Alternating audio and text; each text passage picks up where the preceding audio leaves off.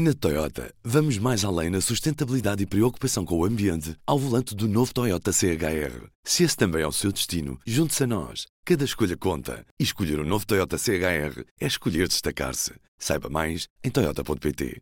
Do Jornal Público, este é o Soundbite. Ruben Martins. E hoje, para fechar a semana, Olá, Ana Salopes. Olá, Ruben. Hoje temos sons do Primeiro-Ministro António Costa em Bruxelas, à boleia de uma reportagem da SIC onde António Costa respondeu isto ao desafio de ser cabeça de lista às europeias do próximo ano. Claro, vamos ver, eu não estou privado de direitos políticos. É que o entendimento que tenho é que, enquanto a situação não se esclarecer, acho que cargos públicos não devem ser exercidos. Agora, fora isso, eu já fazia política muito antes de ter cargos políticos. Eu comecei a fazer política aos 14 anos e não vou deixar de, de fazer. E, portanto, se o próximo líder do PS entender que eu sou útil a participar nas campanhas eleitorais, com certeza que irei, com certeza que irei participar. Ana, tendo em conta estas declarações do Primeiro-Ministro e tendo em conta também uma manchete, a manchete do Expresso desta sexta-feira que dá conta que a investigação ao Primeiro-Ministro será ou está a ser acelerada,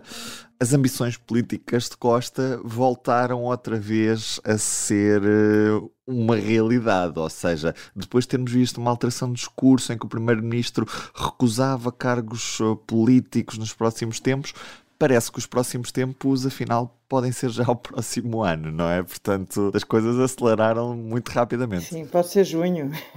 Pode ser junho, pode ser junho. Sim, é verdade que o Primeiro-Ministro, as primeiras declarações dele era que, que, não, que achava que, tendo em conta a lentidão da justiça portuguesa, que a sua vida política poderia ter acabado ali uh, e que já não estaria em condições para exercer cargos políticos, porque a justiça portuguesa era muito lenta, nunca mais iria resolver uh, tirar as suspeitas que, que, com aquele parágrafo requeirou sobre ele. Agora, é verdade que as coisas mudaram radicalmente. A Manchete Expresso mostra que a Justiça decidiu acelerar o processo de António Costa e decidiu bem, com certeza, tendo em conta que é o Primeiro-Ministro em funções, eh, portanto, e eu acho que e António Costa, ele próprio, neste momento, está sente-se já a começar, não, já, não está já, na plena na plena capacidade eleitoral, na capacidade de ser candidato. Portanto, ele acredita que a Justiça irá, não irá encontrar nada, que aliás acho que mais ou menos todos nós acreditamos nisso, porque hum, o que veio a público é, além de António Costa ser uma pessoa séria e não, enfim, cá, deixou-se-me rodear muito mal. Uh, mas uma coisa é pessoas que se deixam rodear muito mal, uh, mas deixar-se rodear muito mal é, exige, é responsabilidade política, não criminal. Portanto, e a responsabilidade política ele tirou-a ao demitir-se. Uh, como ele próprio reconheceu na entrevista à TVI, acabaria por se demitir, provavelmente, na questão de que depois de ter sido descobertos os 78 mil euros na, no gabinete do Vitor Scária, que era ao lado do seu. Mas, mas acho que sim, acho que António Costa vai ser o candidato do PS ao Parlamento Europeu, cabeça de lista. Oh, Ana, eu, eu não resisto em, em picar-te com isto, porque o Presidente da República acabou por dizer que o candidato preferido a primeiro-ministro não era nem José Luís Carneiro, não era Luís Montenegro, não era Pedro Nuno Santos, era mesmo António Costa. Está tudo bem neste país. Não, isto nós estamos todos um bocadinho. Acho que foi tudo da Covid, não é? Eu, eu costumo dizer que isto foi tudo da Covid. Portanto, passámos aquele tempo todo muito isolados e depois, às vezes, quando falamos, dizemos qualquer coisa que nos passa pela cabeça. Marcelo tem sido um, um exemplo de como a Covid afetou o país, dizendo as coisas mais absurdas que lhe passam pela cabeça. Eu penso que, que obviamente, que, enfim, o Presidente da República quis fazer aquilo para ser simpático, eh, para fazer pazes com o Primeiro-Ministro, cuja relação esteve, foi uma tragédia nos últimos tempos. O Primeiro-Ministro, ainda esta semana, quando eu entrevistei à TV, fez-lhe críticas absolutamente violentas, culpando-o de ter interrompido a legislatura. Uh, eu acho que Marcelo disse isso aquilo. É uma blague, é uma, uma brincadeira. Costa, uh, Costa aceitou, disse que era simpático né? na conferência de imprensa que fez a seguir ao Conselho. Mas já vem tarde, não é? Era assim, claro que já vem tarde, mas às vezes os inimigos íntimos Uh, há uma relação muito interessante uh, relativamente aos inimigos íntimos, que é uma característica. Há amigos íntimos e depois há inimigos íntimos. António Costa e Marcelo Rebelo de Sousa nunca foram amigos íntimos, eh, mas eram pessoas que se davam muitíssimo bem, eh, que há uma diferença. A dada altura, tornaram-se, tendo em conta a sua excessiva proximidade durante algum tempo, tornaram-se inimigos íntimos, que é uma categoria muito interessante, em que cada um conhece muito bem o outro, sabe as reações do outro, sabe, consegue esperar as reações e prevê-las, em que há uma intimidade muito grande, mas, mas baseada já no ódio, não é? Ódio político, não estou a falar de ódio pessoal. Ódio político. Recentrando outra vez nas ambições do, do Primeiro-Ministro, é engraçado que há uns anos dissemos que António Costa já não tinha grande coisa a perder porque nunca mais ia a eleições, ou previsivelmente não iria a eleições mais se não, se não ambicionasse uma presidência da República ou algo do género. E agora parece que ainda tem mais já umas eleições aqui, já mesmo ao virar da esquina. É, a virar da esquina, é impressionante. Não, acho, acho por várias razões. Uh, uma, quer dizer, António Costa não está, não meteu os papéis para a reforma. Quer dizer, temos que ver, o, ele não tem idade da reforma, não se pode reformar, não é rico, não pode viver dos rendimentos, uh, tem que ter uma profissão, a profissão dele foi sempre a política, como ele próprio disse, nós já aqui comentámos, voltar à advocacia só se fosse para a advocacia do direito de família, já que o resto seria sempre uma advocacia de negócios ou de influência do ex-primeiro-ministro, e ele aí honra lhe seja feita, uh, está, ao contrário do que muita gente achava de que ele iria parar à privada, como muitos ex-políticos fizeram, ele decidiu não fazer e honra lhe seja feita de não querer promiscuidade nessa, nessa parte. Agora, uh, eu acho que a vida dele é política. Uh, o ser cabeça de lista e como, se, e como se está a ver, tanto um candidato como o outro, Pedro Nuno Santos, já disseram que Costa faria o que ele quisesse. Ser eurodeputado pode-lhe permitir vir a ser presidente do Conselho Europeu, numa negociação depois com, com o PPE, entre as famílias políticas da Europa. Pode-lhe permitir isso, sem dúvida. E não exclui a possibilidade de ser presidente do Conselho Europeu.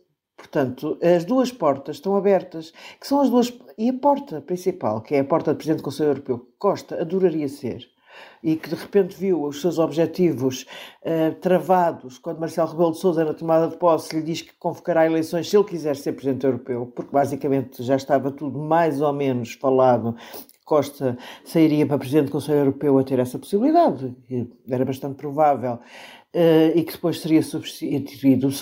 Costa sonhou com uma substituição interna, como agora propôs uh, na sua saída, eh, Augusto Santos Silva, Mário Centeno, sonhou com uma substituição interna para poder ir para Presidente do Conselho Europeu e cumprir um sonho.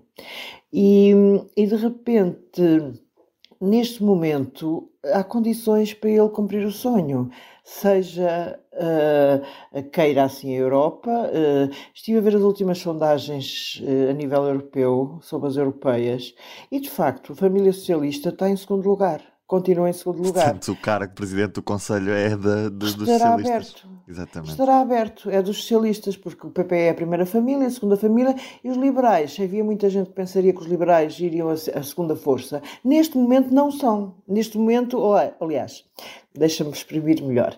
Neste momento, as sondagens não indicam que os liberais venham a ser a segunda força. Portanto, não há presidência do Conselho Europeu para liberais, haverá para socialista. Qual é o socialista com maior uh, popularidade neste momento na Europa, eu acho que ainda é António Costa. Claro que as coisas mudam, aliás, este último mês e meio mudou tanta coisa que nós estamos assim um bocadinho atordoados a comentar política, portanto, a fazer desandinga e as previsões é sempre um bocadinho complicado na vida política. Mas acho que ninguém ficaria surpreendido eh, se António Costa fosse presidente do Conselho Europeu eh, ou fosse indicado pelos seus pares socialistas presidente do Conselho Europeu, eh, os seus pares, não já com o primeiro-ministro, como é evidente, mas entre não é preciso ser primeiro-ministro para ser presidente do Conselho Europeu, pode ser ex-primeiro-ministro.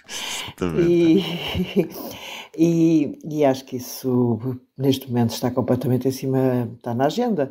Agora, não, o que, estão as duas coisas na agenda. Candidato a, a número um da lista socialista, uhum. vai europeias? ser considerado de certeza para Pedro Nuno Santos um ativo. Eh, tenho quase a certeza que ele quererá isso. Aliás, ele já disse isso, disse que quererá que Costa fará o que quiser. Costa, ao não excluir essa possibilidade, como o fez na SIC, eh, quer dizer, que só faltava dizer, ele não podia dizer eu quero, portanto, mas eh, podia dizer eh, não quero, podia ter, podia ter arranjado milhões de maneiras para se livrar eu... daquela pergunta. E não quis não, quis, quis apenas ele aquiesceu, que é uma palavra que já pouco se usa. Podia dizer, eu não me importo nada, não é? Não me importo nada. Só faltou, não me importo nada. Só faltou. Eu acho que, pronto, isso está, aparentemente, as coisas estão a rolar e, curiosamente, e estão a rolar a favor de Costa, no sentido de, talvez, de, de, a investigação acelerar, da parte da justiça é, é, bom para tudo, é bom para o país, não é, não é só bom pessoalmente para António Costa, é bom para o país não ter um primeiro-ministro sob suspeita. Isto é muito grave do ponto de vista da, da imagem do país lá fora. Nós já tivemos o problema com o problema que era naquele no caso real com José Sócrates uh, dá aqui com uma acusação pesada que ele tem neste momento, que foi Primeiro-Ministro. É bom que isto seja acelerado e pronto, e Costa tem uma vida política à sua frente. Um beijinho, Ana. Uh, não cá na Europa. não cá na Europa. Beijinhos. Não cá na Europa. Na segunda-feira, na segunda-feira, estamos aqui para. Com o novo líder do Partido Socialista, Pedro Nuno Santos, ou seria uma surpresa, mas eh, às vezes as surpresas acontecem. José Luís Carneiro, saberemos isso na madrugada de sábado para domingo. No domingo, António Costa já faz assim uma cerimónia de transição com o novo líder e na segunda-feira cá estaremos no Soundbite para comentar. Um beijinho. Bom fim de semana. Um beijinho. Um beijinho, Ruben. Obrigado. Bom fim de semana. O Soundbites é um programa de Ana Salopes, Helena Pereira e Ruben Martins. A música original é de Ana Marques Maia. Siga o podcast na sua aplicação preferida para não perder os novos episódios. O público fica no ouvido.